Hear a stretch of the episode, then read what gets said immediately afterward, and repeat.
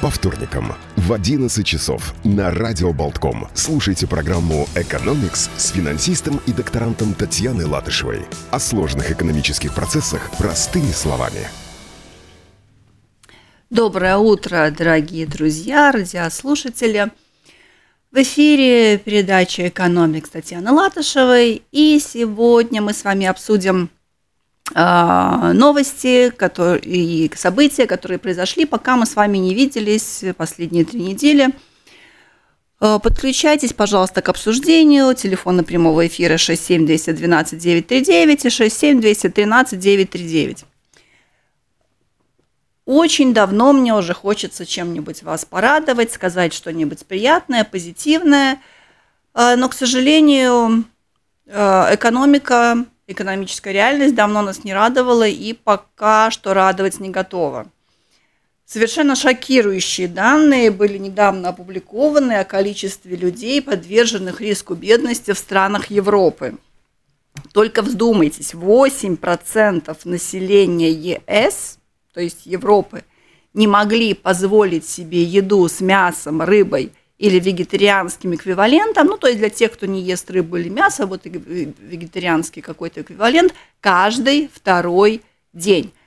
Это мы говорим о средней температуре по Европе. 8% для Европы, которая считается достаточно богатым образованием, не могут позволить себе полноценного питания.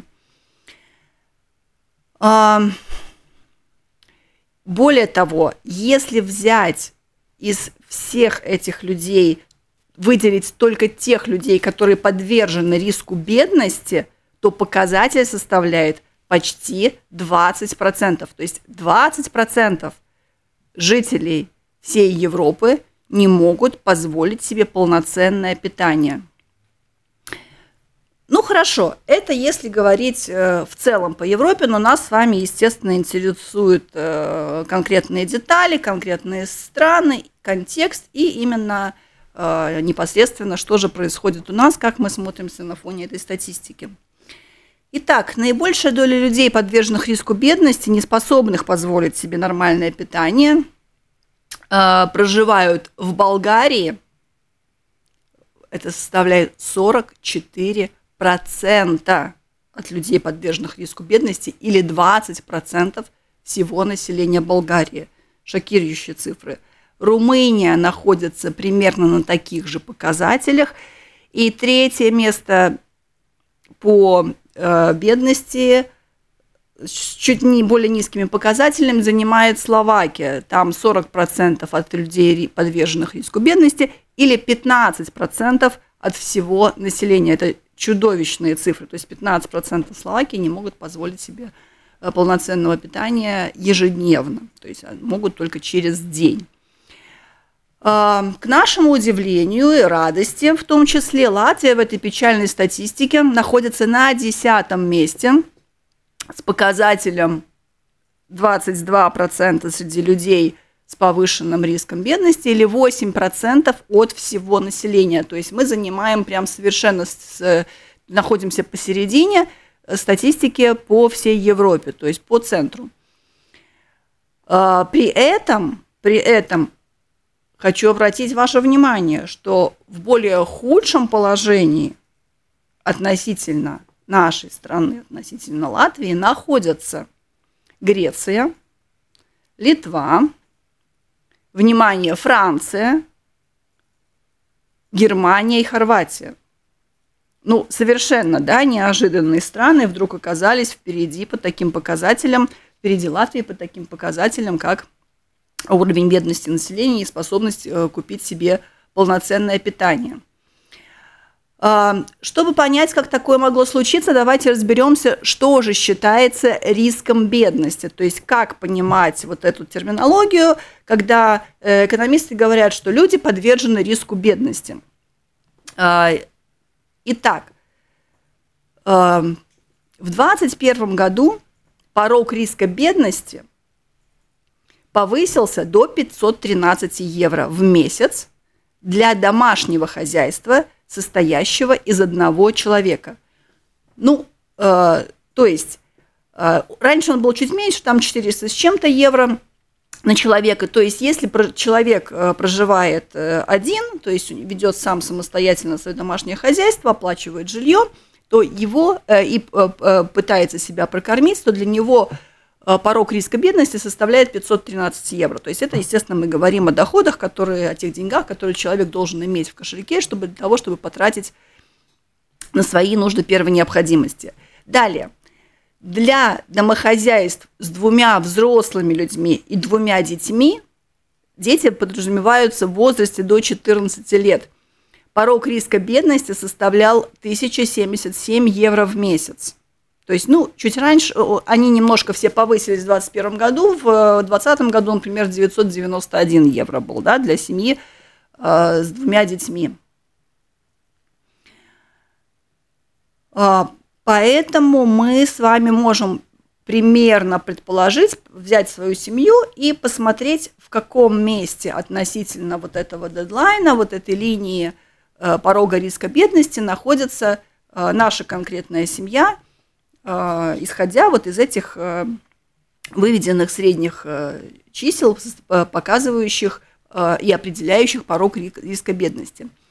Если посмотреть Латвию по регионам, какой же регион показывает лучшие показатели, то есть там, где население более богатое, и какие регионы э, в Латвии в отношении доход, доходов э, жителей, населения и эм, относительно порога риска бедности находятся в более печальной ситуации. Итак, согласно статисти статистическому управлению – Наибольшая доля населения, подверженного риску бедности, была в прошлом году в Видземе, 36%, между прочим, а, и Латгалия с чуть более маленьким, низ, низким показателем 34%. То есть, ну, то есть можете себе представить, что 36-34%, но это фактически, это, ну, это, то есть это третья часть, да, то есть как бы вот если взять ваш, а, весь ваш регион и разделить на три части, то вот э, одна, эта третья часть будет находиться на пороге риска бедности.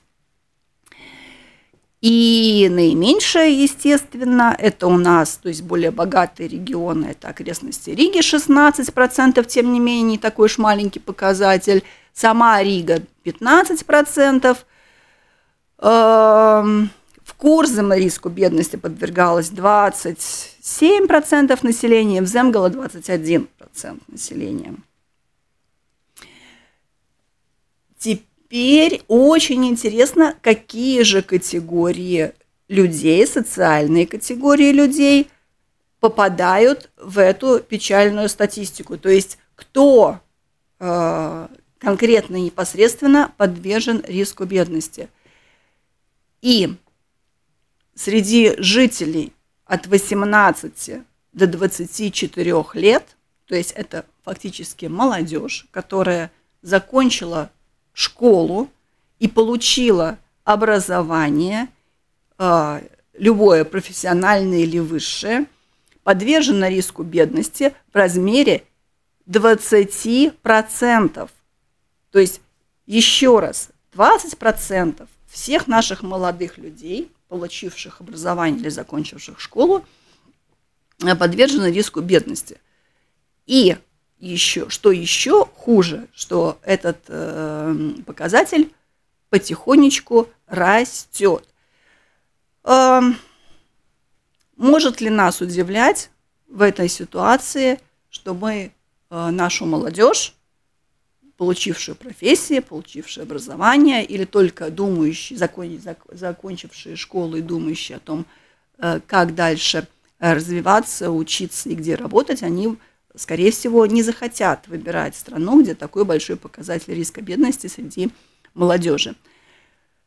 И вторая группа, к сожалению, это пожилое население, эм, подверженное риску бедности, составляет 40%. Ну, за, за этот показатель вообще просто стыдно, откровенно, конечно, потому что ну, 40%, то есть почти 50, почти половина всех, э, всех наших э, пенсионеров подвержена риску бедности, то есть они не могут позволить себе полноценное питание ежедневно. Как мы знаем, что есть эм, такое устойчивое устойчивое мнение, и я считаю его справедливым, что, а то, что то, как себя чувствуют старики и молодежь, определяет, определяет здоровый климат, экономический, атмосферу и как бы вот в стране, и, естественно, эм, естественно, вот э, цифры, которые, которые были опубликованы, они, конечно, очень грустные и печальные. Э, более стабильным, то есть, ну, более, когда я говорю более стабильный, я имею в виду без роста, остается риск бедности среди таких уязвимых групп населения, как, например, эм, семьи с двумя детьми,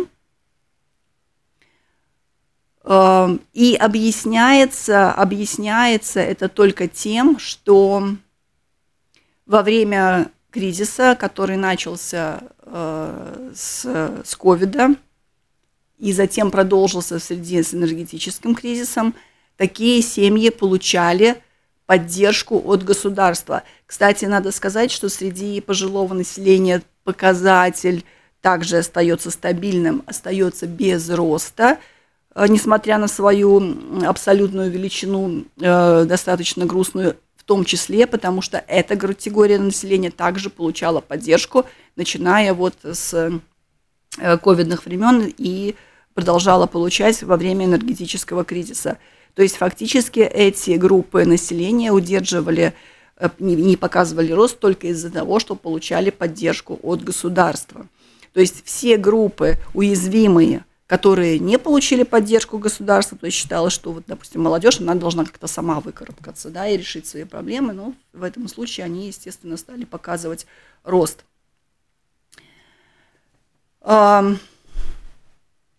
И вот э, перед тем, как мы перейдем к другой теме, к следующей теме, я задам вам вопрос. Друзья, как вы думаете, почему в таких чувствительных вопросах, как уровень бедности населения, а мы говорили, да, что это показатели вообще финансового благополучия страны, эм, показатели хуже, чем в Латвии, оказались в таких богатых странах, как эм, Германия, Франция и даже более успешный наш сосед, как Литва. То есть вот если у вас есть ответ на этот вопрос, то телефоны прямого эфира 67 212 939 и 67 213 939. Мы с вами можем обсудить, э, как такая ситуация могла сложиться в более богатых странах. И э, потихоньку переходим к следующей теме, связанной с образованием и экономикой. Э, вот после этой печальной статистики о том, что 20% молодежи подвержены риску бедности, очень интересно, как раз опубликованная статистика совпала с временем Э, окончания э, школы э, с выпускными экзаменами в старших классах. Статистика пока не опубликована, как наши ученики сдали эти экзамены, но мы помним, что каждый раз публикация этих результатов приводит к стрессу и непониманию, да, когда у нас эм, казалось бы, казалось бы, школьные экзамены, которые рассчитаны на Э, любого, мы скажем, любого ребенка с любыми возможностями и желанием э, учиться, как бы в целом, что ситуация очень плохая, там какие-то э, там 40% сдача, да, показ, показывают результаты в среднем по стране, там где-то, то есть если там где-то достигли 50, это уже прекрасно считается, все хорошо сдали экзамен, и проходной балл, насколько я сейчас не помню, 10%, но это как-то вот так Э, очень трудно с реальностью и, и будущим э, коррелируется. Итак, наверное, вы часто слышали мнение везде раньше, когда не было социальных сетей, потом в социальных сетях, когда в общественном пространстве, очень часто звучит мнение, что вот образование, может быть, оно и не нужно, и как бы есть даже такие, звучат утверждения, приводя частные случаи, которые какие-то совершенно, что а, вот э, среди успешных бизнесменов очень много очень много представителей, которые в школе там или не учились, или учились плохо, а те, кто получили там дипломы красные с отличием, они потом, значит, э, остаются не у дел или идут э, работать к, к, к, к а, людям, которые, допустим, плохо успевали в школе и не получили образование. А, и вот как раз, и вот как раз подоспело, э, подоспели свежие данные а, по Европе, по Европе о том, как занятость и возможность получить работу связана с уровнем образования конкретного человека. Итак, статистика Европы говорит о том, что самый высокий уровень безработицы наблюдается среди людей без образования. Самые высокие показатели среди стран Европы – это Италия, Румыния и Греция. Это около 25% от людей, э, не получивших образования, э, не могут найти работу. Самые низкие показатели – это Швеция – 8%, Эстония 12% и Чехия 13%. В Латвии этот показатель составляет 17%, то есть 17% людей без образования сталкиваются э, с трудностью э, получить, э, получить работу. Ну, мы с вами в прошлых передачах много раз говорили о том, и возвращались э, к теме, что работодатели в Латвии – одной из основных проблем указывают отсутствие квалифицированной рабочей силы. И квалифицированная рабочая сила – это подразумевается профессионалы всех уровней, то есть начиная от профессионального рабочего, который имеет профессию, да, и заканчивая, допустим, там э, э, специалистами умственного труда. Э, и поэтому, и поэтому несмотря на то, что всегда в Латвии, хотя и самый низкий процент безработицы, около 6%, даже 5,6, там 6,7 у нас был процент безработицы, э, при этом острая нехватка квалифицированной рабочей силы всегда на рынке присутствует. Поэтому если у вас есть профессия, то э, шансы найти работу и обеспечить свое существование, оно намного выше, чем если вы не вкладываете и не прикладываете усилия для получения специальности и профессии. Итак, в Европе 44 миллиона человек, не имеющих образования и находящихся за границами рынка труда, э, как они, э, то есть опять посмотрим в разрезе социальной группы, то есть Эм, мы говорим о том, что это люди, которые не имеют образования и не работают. Из них 76% не искали работу, не нашли работу или не хотят работать. Э, ну, скажем так, обобщение, вот это 76%, которые не искали или искали, но не нашли или не хотели, немножко грубое и не дает нам полного представления о том, как же на самом деле обстоит ситуация с теми, кто ищет работу и не может ее найти.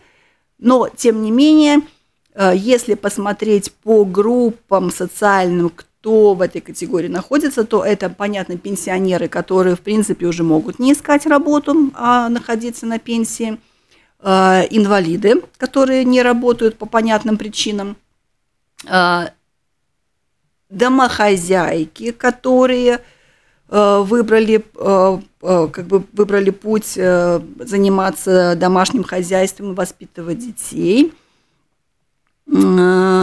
И 15% от всех этих э, людей составляет категория «не хочу работать и не буду искать». То есть это люди э, трудоспособного э, возраста, которые могли бы, э, которые могли бы занимать позицию на рынке труда, но принципиально отказываются это делать.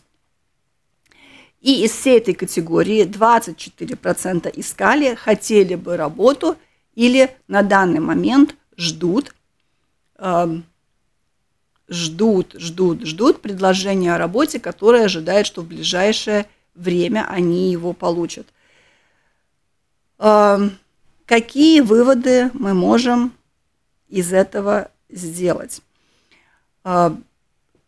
Тоже предлагаю вам высказаться на тему, необходимо ли образование профессиональное и высшее для того, чтобы сегодня найти место а, на рынке труда а, или, допустим, построить свой бизнес, а, а также, а также очень э, острая болезненная тема о результатах экзаменов, которые, которые наши выпускники получают, заканчивая среднюю школу.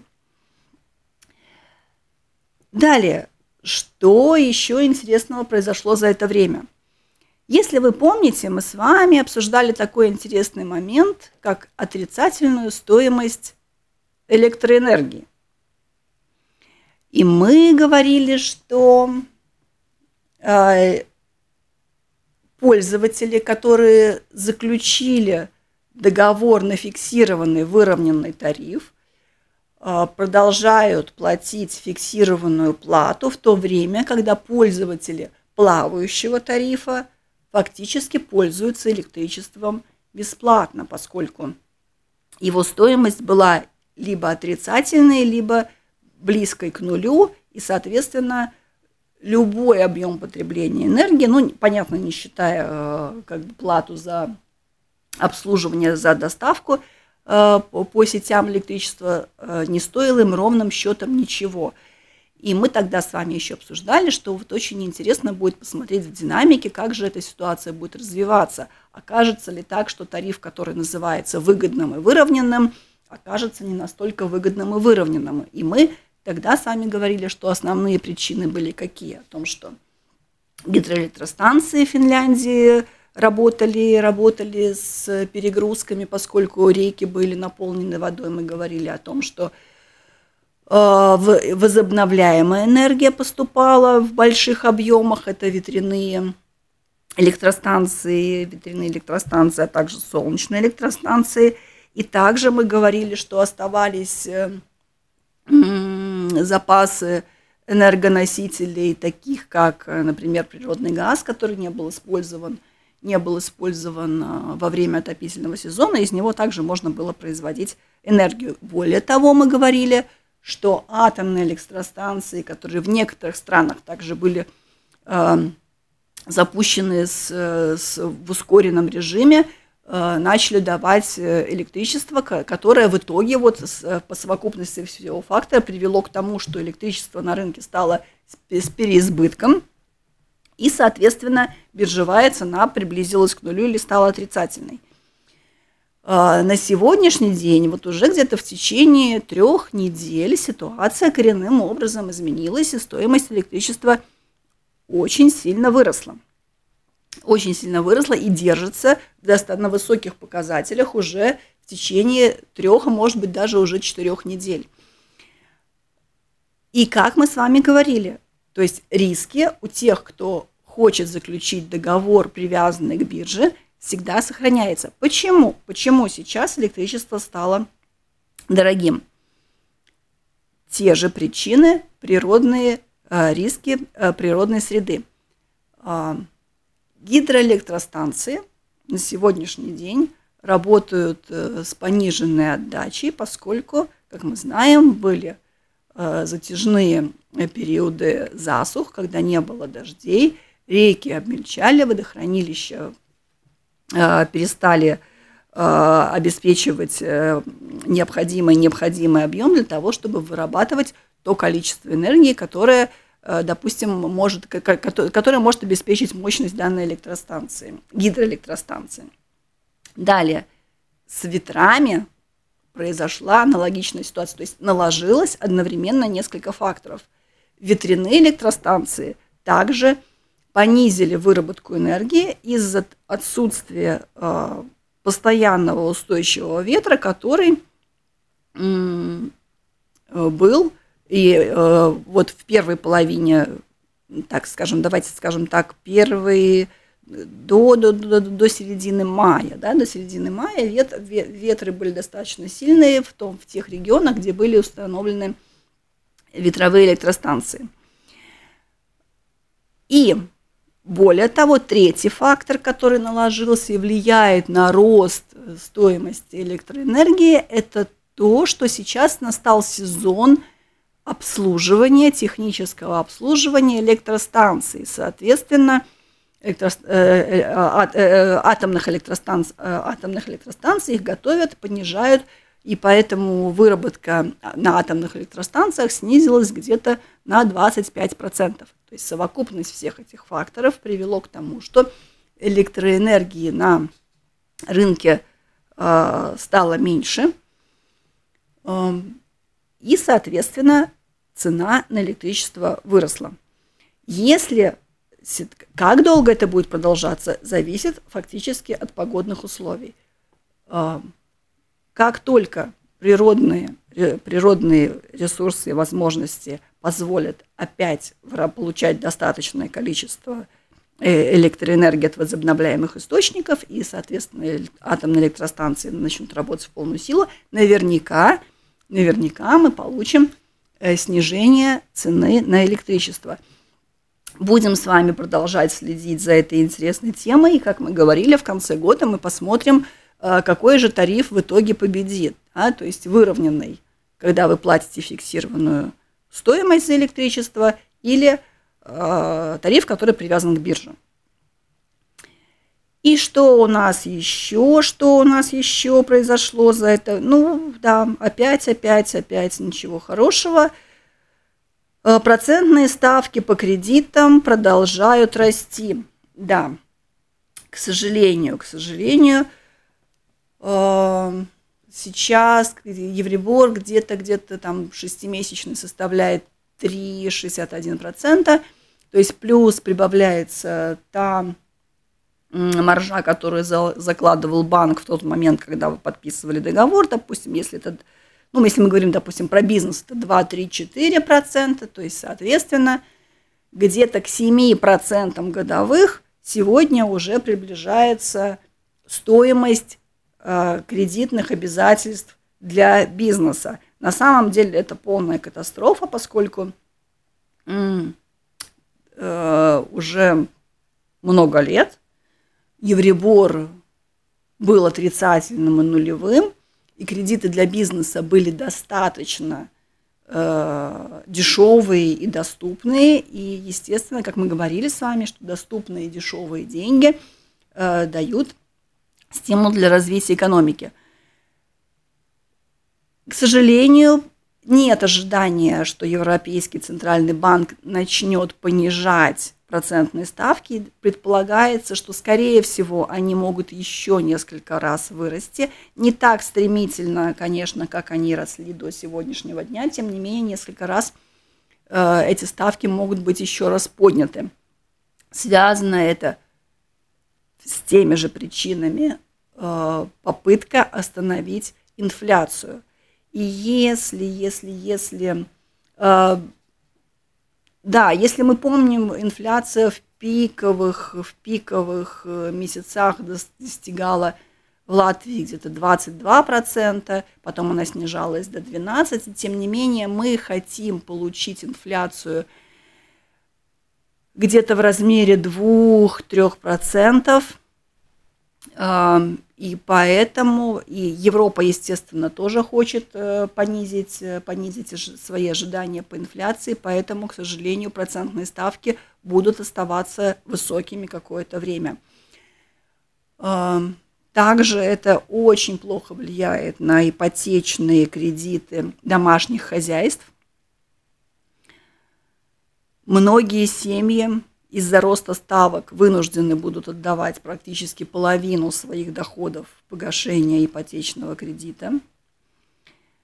Но, как, э, как показывают э, все прогнозы, инфляция наверняка не могла начать снижаться без повышения процентных ставок. Но тут возникает еще один вопрос.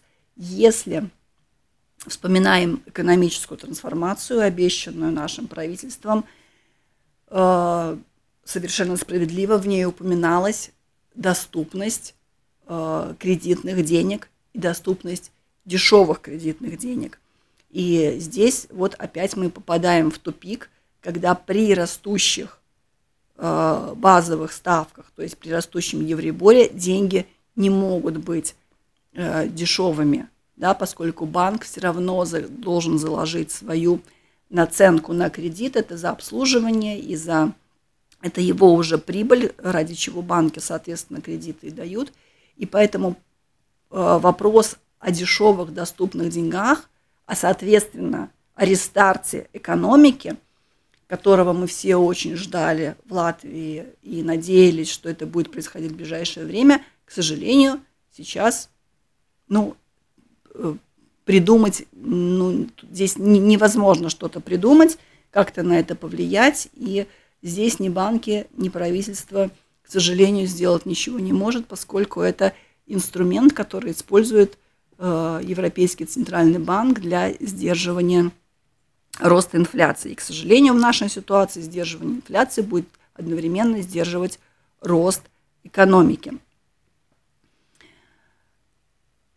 Ну что, дорогие друзья, мы с вами посмотрели, посмотрели все, что произошло за эти три недели, пока мы с вами не встречались, не слышались, не виделись.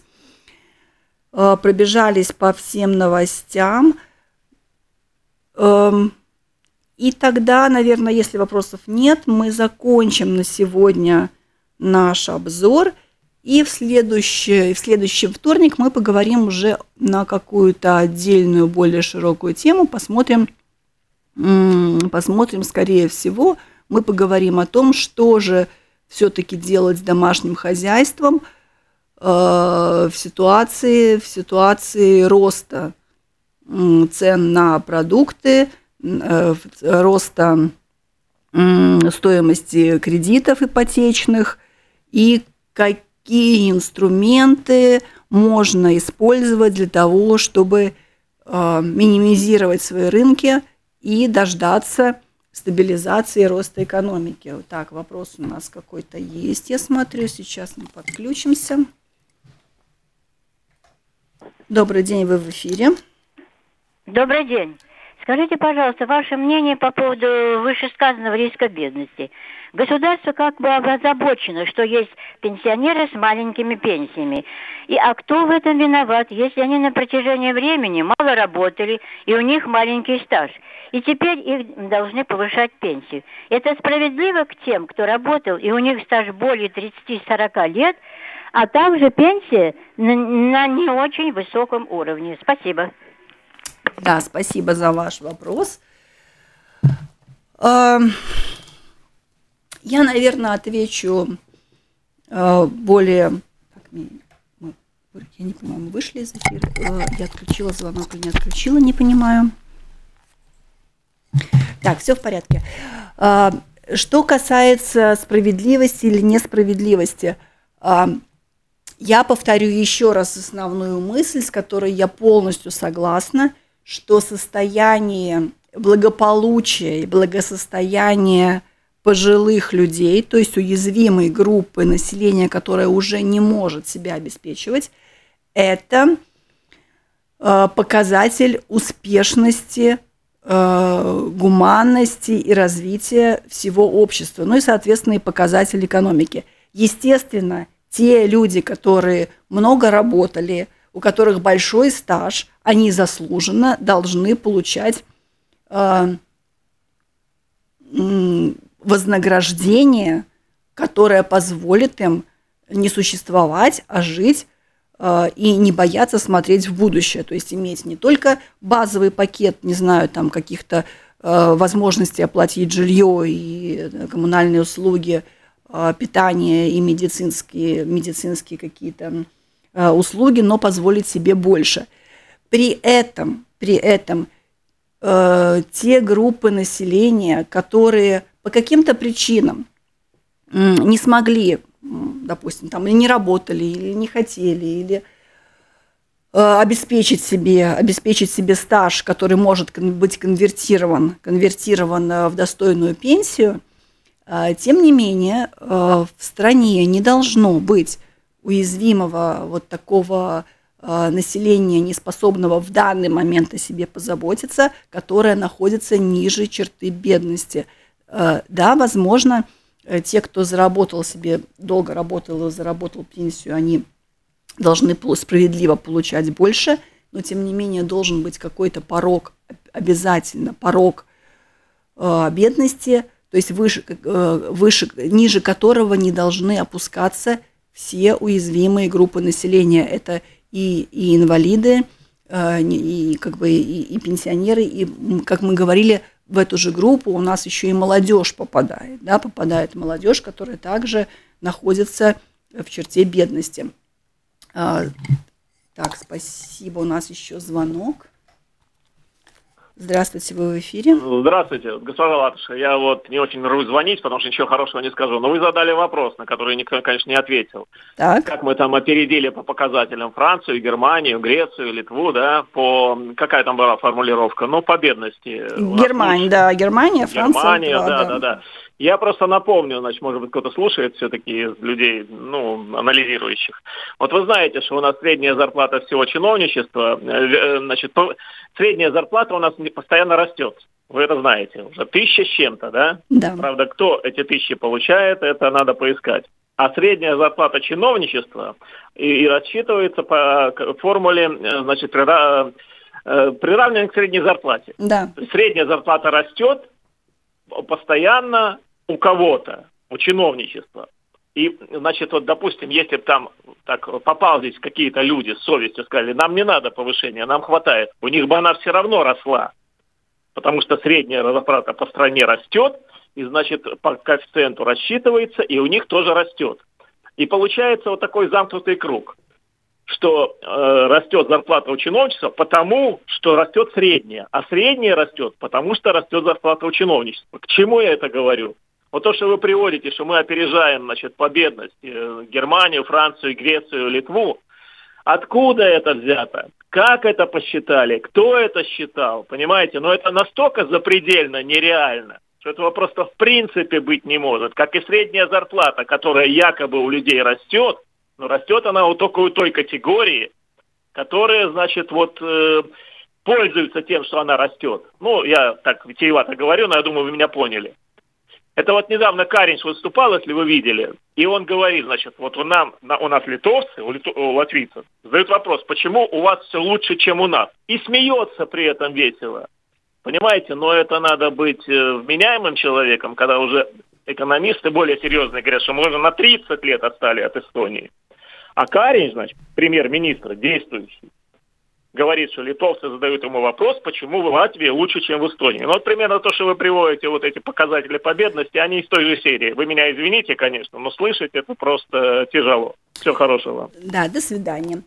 А, значит, э, давайте, да, я поэтому и задала вам этот вопрос, чтобы вы могли порассуждать и поразмышлять, почему статистика, а статистика это, ну, это достаточно Эм, такая наука, с которой трудно спорить, да, она сравнивает, она просто сравнивает показатели в разных странах. И мы сейчас, обсуждая, обсуждая уровень бедности, мы говорили не об, не об абсолютных э, величинах э, доходов или э, каких-то зарплат, мы говорили о возможности на те деньги, которые люди получают, то есть понятно, что уровень зарплат в разных странах, он разный, мы говорили о том, что человек может себе позволить, житель данной страны, то есть житель данной страны, что он может позволить э, купить или не позволить купить на те деньги, которые он получает. И поэтому я вам предложила поразмышлять на тему – как, э, допустим, могло, могло, э, то есть почему, допустим, во Франции или в Германии есть категория людей, и что это за категория людей? То есть это, естественно, мы говорим о жителях этой страны, которые, допустим, по показателям, находящимся за э, чертой уровня бедности, показали, то есть их там оказалось больше, чем в Латвии. То есть это, это интересный вопрос, о котором стоит подумать. И эм, в, след, в следующий раз, возможно, мы эту тему обсудим более подробно. Если у вас Э, не появятся свои ответы, мы можем, э, мы можем э, об этом подискутировать. То есть, что это за категория людей в таких странах, которые, которых оказалось больше за чертой бедности, чем, допустим, в Латвии. Да? Ну и вот, кстати, если уже мы стали говорить, что это прям что-то невероятное, давайте посмотрим. Вот Латвия, да, она у нас примерно посерединке оказалась на десятом месте. То есть кто, кто, кто, как мы говорили, то есть мы, мы сказали, что впереди, впереди, то есть там, где людей больше по уровню бедности, это Хорватия, Германия, Франция, Литва, Греция, Словакия, Румыния, Болгария, за нами уже идет, то есть там, где показатель таких людей снижается, это Мальта, Италия, Испания, э, Бельгия, Польша, Эстония. То есть Эстония, кстати, достаточно далеко от нас всех э, по э, в хорошем смысле слова, да, то есть ушла, то есть в Эстонии таких людей достаточно мало. Э, то есть, если вы заметили, то в этой статистике, эта статистика, она совершенно отличается от тех, э, тех данных, которые мы раньше рассматривали и озвучивали. То есть э, обычно Латвия, да, как-то вот, к сожалению, всегда находилась э, в топе там, где, где что-то что вот происходит не так, да, и, соответственно, такие страны, там, Германия, Франция, Италия, там, Испания, они всегда были впереди нас. Единственное, кто не теряет лидерство, по, по ситуации, что все плохо, это получается у нас Болгария, Румыния, Словакия. То есть там вот у них всегда конкуренция за первое, второе, третье место. А, все остальные страны выстрелились в совершенно другом порядке. И это очень интересный момент, о котором я вам предлагаю подумать. То есть почему, почему такая ситуация произошла. И если вопросов больше нет, тогда мы заканчиваем сегодня. И до следующей встречи. Всего вам хорошего, хорошего дня, до свидания.